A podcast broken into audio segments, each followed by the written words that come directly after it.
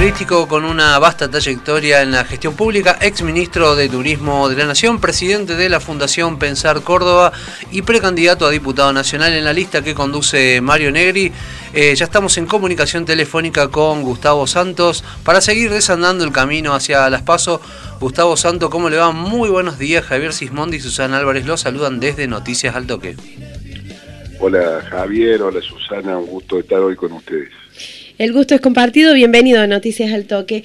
Eh, Gustavo, ¿cuáles son los motivos que los llevó a ir por separado de otras opciones dentro de Juntos por el Cambio, pero también entre las propuestas del PRO? Bueno, mira, lo, primero que quiero decirte es que hasta último momento estuvimos intentando la unidad en nuestro espacio.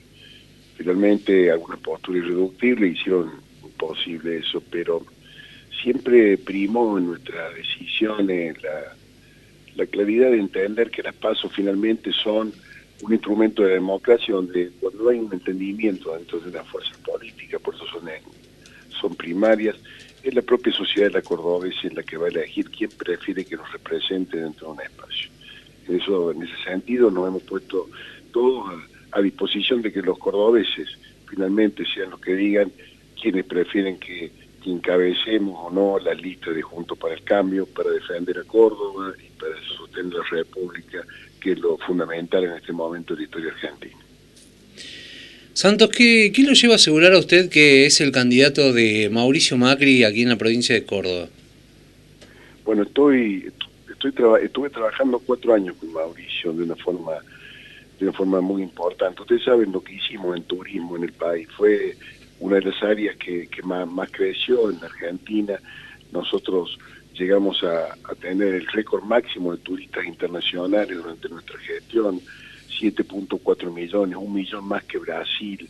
Llegamos a generar todo ese desarrollo de lo comercial extraordinario que permitió que, entre otras cosas, que Córdoba fuera un gran centro de distribución aéreo de la Argentina, conectando todo el norte con todo el sur del país, conectándose con el mundo entero. Esto sirvió no solo para el turismo, sino para el comercio exterior, para integrar de acuerdo con el mundo, para relaciones internacionales, nos permitió hacer grandes eventos y nos permitió un crecimiento eh, gigantesco porque es una infraestructura básica para Córdoba como puede ser el puerto para Rosario. Ese trabajo consistente hizo que Mauricio, que ama tanto a Córdoba, que se siente un Córdoba más, eh, eh, apostara por, por pensando en eso, apostar en el futuro de Córdoba, pensando en todo lo que él había visto que podíamos darle a los cordobeses. Usted sostiene que la cámpora está destruyendo el aeropuerto de Córdoba. ¿Qué es lo que lo lleva a sostener esto? Y también esto de que la distribución de vuelos internacionales volvió a centralizarse en Ezeiza, ¿por qué cree que ha sucedido esto? Mira, yo por eso en mi, en mi artículo yo planteo eso, porque realmente así. Esto no es un problema de la pandemia. La pandemia en el mundo ha hecho que se reduzcan en un porcentaje la oferta de vuelos. Eh, en general algo así como un 40%. Pero en Córdoba pasó otra cosa, se ha destruido un sistema. Córdoba tenía una base aérea de, aerolíneas que conectaba eh, todo el norte con todo el sur del país eh, sin pasar por Buenos Aires. Eso, eso no existe más. Teníamos 40 vuelos diarios, hoy de esos 40 vuelos hemos perdido más de 30. Teníamos, teníamos una conexión con el mundo, pensar que a través de la TAM, eh, eh, vía San Pablo, Lima o Santiago de Chile, eh, se conectaban 126 destinos de todo el mundo con Córdoba, o, el hub de Córdoba, de Copa en Panamá, o el de Era Europa en Madrid, que nos conectaba con el resto del mundo. Todo eso no existe más, los vuelos internacionales, las autoridades aerocomerciales hoy del país lo han, han impiden que existan desde Córdoba, impiden esa, han levantado ese hub, no existe más, Austral no existe más como empresa, la TAN no está más en Argentina, es decir, hay un deterioro directo de todo lo que fue un sistema que favoreció enormemente a los cordobeses. Esto no hay duda de que es así, esto no es la pandemia, esto son decisiones políticas del gobierno nacional que atentan contra Córdoba. Santos, ¿cómo, ¿cómo evalúa la gestión del ministro de Turismo Nacional, Matías Lamens, y, sobre todo en lo que fue en este manejo ¿no? que está llevando adelante en, medio de la pandemia? Bueno, yo, yo soy un convencido de que ha habido una, política turística eh, muy condicionada por la pandemia, es cierto, pero que ha faltado, han faltado instrumentos de. Eh, por ejemplo, yo no, no, no puedo comprender que no, no hubiéramos avanzado con protocolos más, más intensos entre, entre los países limítrofes, que, que Argentina no hubiera convocado en el marco, cuando tuvo la presidencia del Mercosur, a, una, a un encuentro donde el Mercosur más Chile hubieran establecido los mecanismos para que las personas que estén vacunadas o que estén sanas puedan empezar a moverse. Yo creo que lo más importante finalmente no es el encierro, es la gestión de, el proceso de gestión hacia la normalidad. ¿no? Me parece que en ese sentido el turismo es una de las actividades productivas más importantes de la Argentina. Nosotros dejamos 1.200.000 puestos de trabajo que se han perdido casi 800.000. Hay que recuperar la actividad turística, no es, no es una actividad de ocio, es una actividad productiva que da empleo a, miles y miles de argentinos en los distintos lugares de la patria. Entonces, ese trabajo hay que hacerlo. Y, cito esto de los países limítrofes porque el 65% del ingreso de divisas que entraba por turismo, de dólares que entraba por turismo en Argentina, provienen de ahí, de lo, de lo cercano, el turismo proximidad. Y, en ese sentido creo que, hay que gestionar la vuelta a la normalidad rápidamente. Eh, Santos, eh, todo esto de la pandemia en, en, todos lo vemos que ha cambiado las prioridades y ha afectado algunas actividades particularmente, usted lo acaba de decir, eh, sobre todo lo que tiene que ver con la actividad turística, ha sido una de las más afectadas. ¿Cómo cree que se deberían llevar adelante las decisiones para poder volver a una normalidad de una forma que no salgamos tan afectados todos? Y si en esto lo del aeropuerto es prioridad hoy en día o hay otras prioridades. No, no, el aeropuerto es una prioridad, la, la conectividad es una prioridad, la, la conectividad no deja de ser una prioridad lo que es una locura es esto que se está haciendo con los varados en la Argentina. Lo que es una locura es concentrar una actividad exclusivamente, esto de, ni siquiera desde el punto de vista sanitario funciona. Córdoba, el aeropuerto de Córdoba está en absolutas condiciones de generar controles sanitarios, eh, los controles sanitarios correspondientes.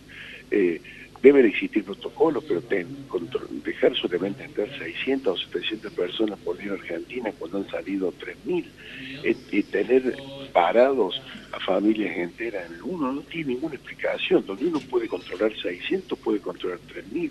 Esto no sucede en ningún otro país del mundo en este momento. Esto tiene mucho más que ver con criminalizar al que ha salido, con generar grietas, con con resentimientos que con, verdaderas políticas públicas de perfil sanitario. La gestión sanitaria del país no, no ha sido la mejor, ni mucho menos. Eh, nosotros estamos viendo la cantidad de errores que se han cometido. Pfizer es uno de esos, una vacuna que fue probada con argentinos que tenían prioridad para, para tenerla hace mucho tiempo y recién la vamos a, la estamos comprando en este momento. Ha pasado más de un año. Eh, ¿Cuántas vidas se podrían haber evitado, eh, la pérdida de vidas se podrían haber evitado con decisiones razonables? Eh, hay que volver a la normalidad, en la Argentina hay que tener sentido común. Eh, yo creo que de esto se trata fundamentalmente gobernar, tener sentido común y pensar en términos de la sociedad, de la gente, y no de, cuestiones ideológicas o de lineamientos extraños que nos alejan del mundo. Santos, y hablando por ahí puntualmente del espacio de Juntos por el Cambio, ¿qué lectura hace de las declaraciones públicas ¿no? de Gerardo Morales acusando a Rodríguez Larreta de adueñarse del espacio Juntos por el Cambio?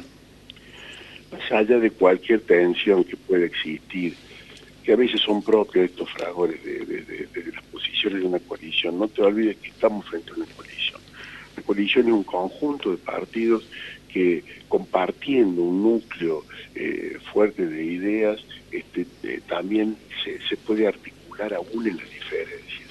Y esto es una, una novedad quizá importante en Argentina, porque más allá de todo, es la primera vez desde la vuelta de democracia que una coalición que se había formado para gobernar, eh, cuando ha perdido el gobierno y se ha convertido en oposición, se ha mantenido vigente, se ha mantenido unida. Y esto es un signo importante y es saludable en términos de, lo que es nuestro sistema democrático. ¿Y piensa que la fuerza va a sobrevivir a las legislativas teniendo en cuenta este reclamo que vienen haciendo incluso antes de estas precandidaturas desde el radicalismo de recuperar espacios de protagonismo dentro del que aseguran lo han perdido? No, convencido, el radicalismo es una fuerza una fuerza importante, yo provengo del radicalismo, el radicalismo es una, fuerte, una fuerza importante con fuerte arraigo eh, en los principios republicanos, los valores de la república. Eh, finalmente, no habla de radicalismo, no solamente habla de dirigentes, habla de personas, de, personas que tienen valores, que tienen que tienen una visión de la Argentina eh, de defensa de la, independencia de poderes, de la libertad individual, del valor del esfuerzo, del valor del trabajo, del valor del mérito. Eh, eso es este, una, una visión finalmente de, la existencia. Yo, yo creo en eso, estoy convencido de que habemos un grupo muy grande de personas en la Argentina que queremos un país normal, y lo hay también en el, peronismo republicano. Yo creo fundamentalmente que lo que vamos a necesitar para el futuro es, que, que haya una visión compartida de, muchos argentinos que, no queremos estas cuestiones, este, estas autocracias populistas, estas cosas que nos llevan, no, nos hacen mirar atrás, que nos llevan al pasado. Queremos una Argentina normal, una Argentina de esfuerzo, crear condiciones para que haya empleo, apostar nuevamente en la educación, eh, finalmente de esto se trata, de, ser, de intentar ser un país normal y de apostar al trabajo de nuestra gente y, a la promoción humana. No hay otra forma de salir adelante, no se sale con planes, sale con trabajo. Santos, ¿y cómo, cómo cae en el espacio ¿no? de Juntos por el Cambio? Eh, sobre todo por cómo lo señala la, oposición en, en, Córdoba, señalando que Schiaretti es el candidato de Mauricio Macri aquí en la provincia. No, que ha habido con, el honor de Chiaretti, por el que yo tengo un profundo respeto, tanto personal como político, eh, es, una eh, excelente relación de, diálogo y de trabajo conjunto a favor de los cordobeses. Eh, durante la presidencia de Mauricio Macri, durante la gobernación del, del, contador Chiaretti, trabajamos con mucha unidad pensando en los cordobeses, hay que pensar en la gente, no, no, no en la política. Eh, no es que eh, no es otra cosa más que eso.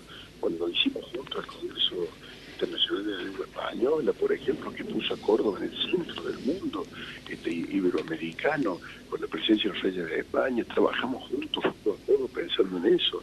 Cuando desarrollamos el aeropuerto Córdoba, trabajamos juntos, codo a codo, pensamos en eso. Cuando bajamos las retenciones del campo, pensamos en Córdoba, eh, juntos, eh, eso, de eso se trata, de apostar a los cordobeses, de apostar al desarrollo, de pensar en la gente. Eh, esta es la obligación que tenemos que gobernamos. Gustavo Santos, ¿por qué quiere llegar a la Cámara de Diputados?